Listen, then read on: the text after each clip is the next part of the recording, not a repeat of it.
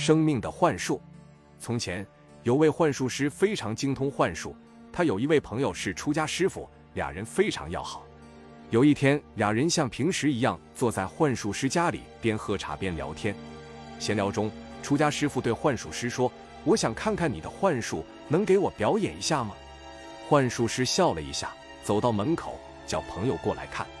出家师傅走过去，看见门边有一匹高头骏马，那骏马威武健壮，比画的还要好看。幻术师说：“你想要这匹马吗？我可以卖给你。”出家师傅问：“这么好的马，你是从哪里得到的？要卖多少钱？”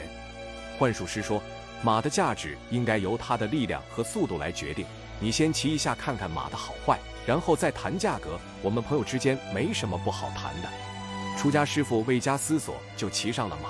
幻术师把缰绳递给他，然后在马的屁股上使劲地拍了一下。骏马像箭一样冲了出去，带着出家师傅越过高山谷地、草原河堤，走了几天几夜，穿越了千山万水。最后，骏马把他摔在了一个陌生的旷野上，头也不回地消失在前方。出家师傅跋山涉水，终于艰难地走出了旷野，来到了一个牧区。那里的牧民以放牛放羊来维持生活。他在那儿乞讨，可是得到的食物非常少，只够勉强吃几天。因为人生地不熟，而且语言不通，他像狗一样流浪了许多日子。后来和牧民慢慢接触多了，他开始听懂了他们的方言。幸运的是，那地方的牧民都是信佛的。他们问他是否会念经，他说念得很熟练。于是有一些牧民请他念经做法事。起初他就以这样的方式生活着。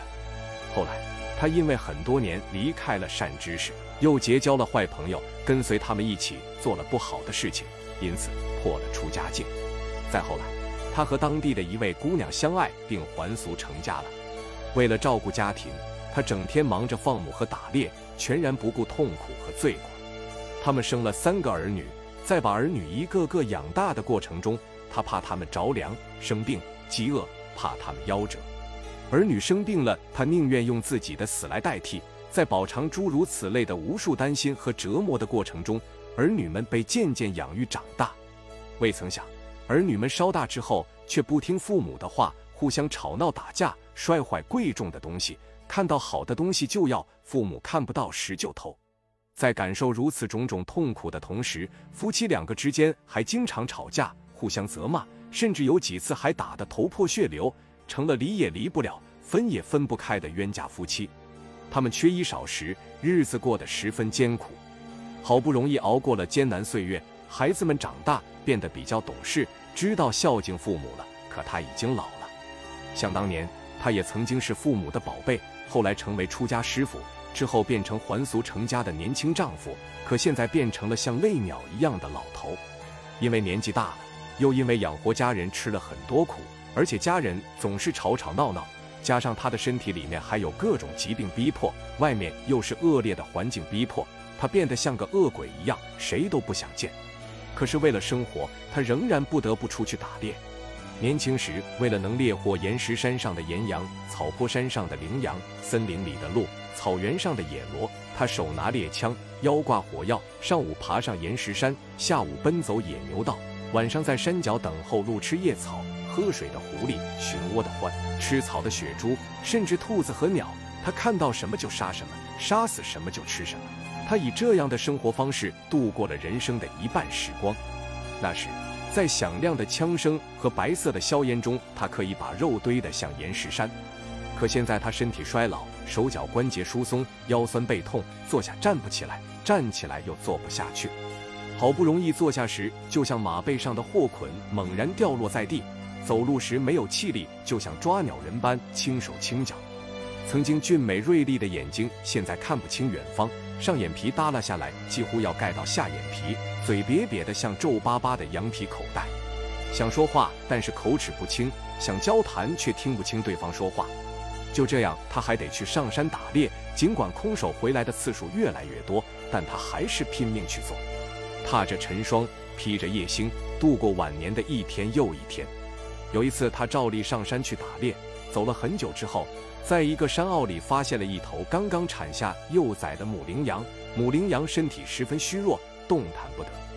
他非常无情地杀害了他们，然后以枪作为拐杖，一瘸一拐地背着羚羊的尸体往家走。走到家的河对岸时，小儿子看见爸爸带着猎物回来，非常高兴，一边喊着爸爸，一边兴冲冲地跑过来。不慎，一个失足从桥上掉了下去，立刻就被汹涌的河水冲走了。哥哥姐姐看见弟弟掉到河里，赶紧跳下去救，结果也被河水冲走。妻子目睹这一切，大哭大叫，不顾一切的跳进了河里。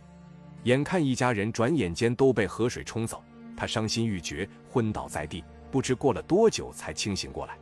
他倚着枪想站起来，却又倒了下去。就在这时，突然间他感觉像天亮般清醒过来。一看自己正在朋友家里，拿着一根棍子倒伏在地。幻术师笑着对他说：“起来喝茶吧。”他爬起来，发现刚才倒的那杯茶还是热的。他感到十分惊讶，在短短几分钟的时间里，他竟然经历了一生的坎坷和痛苦。他无法相信这一切，愣了好一会儿才回过神来。回想这些幻觉带来的痛苦，他深深感到轮回世间的作业毫无意义。升起了强烈的出离心，毅然抛开眼前的一切，专心一意引入山中精进修行，最后获得自利利他的大成就，并以转世化生来利益一切众生，直至轮回空尽。在一个人短短几分钟喝茶的时间里，另一个人却在幻觉中有漫长的时间经历一生的坎坷和痛苦。我们实在很难说清哪个是真，哪个是假。在一个房间里有两个人，一个有神通，另一个没有神通。没有神通的人正在睡觉，并做起了梦；有神通的人是醒着的，知道另一个人正在梦幻中感受喜怒哀乐，他会觉得很可笑。就像这样，如果超越我们根识的圣贤或其他众生看到我们现在所感受的喜怒哀乐，也会觉得像幻术师表演的幻术一样很可笑。因此，被称为时间的凶猛吞噬一切者，随着我们所见的情景不同，我们产生的感受会相应发生变化。如果我们熟悉并了解它的真相之核心所在，我们就能对付它，能够战胜和降服它，并且能够把一切友情从时间的威胁中救度出来。那么，就为人类以及和我们在地球上共同居住的所有友情做出了有利的、珍贵的、有利益的重大贡献。我们每天都在起床、吃饭、工作、睡觉，在不断重复这些事情的过程中，时间一定会吞噬我们，而且不知道什么时候会完全吞噬我们。从细的方面来看，它每一刹那都在一点一点地吞噬着；从大的方面来看，最终会把我们完全吞噬掉。可脆弱的我们无法知道这一天何时到来。穆猴年太平洋的海啸夺走了沿海几十万人的生命，而其中死亡的小动物更是不计其数。同样，一个大城市里每天也有许多人正濒临死亡。这一切都是三界吞噬之主时间的表演。时间就是这样。处处显示着他的无情。再说，我们的无数祖辈也都是被凶猛的时间所吞噬掉的，因此，我们一定要接近他，以破解他的秘密。时间必定包括在过去、现在、未来三个阶段中。过去已经出现并已消失，所以是无时的，和不存在没有什么两样。未来还未出现，就像使女的儿子、兔子的脚、虚空的莲花一样，也不存在。而两个不存在之间，怎么会存在所谓的现在呢？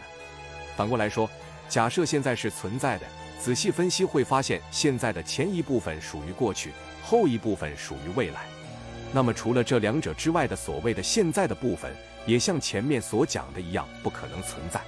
就算暂且抛开过去和未来不谈，只是分析现在，划分现在，那么可以把粗大的现在划分成细小的现在，细小的再划分成极细小。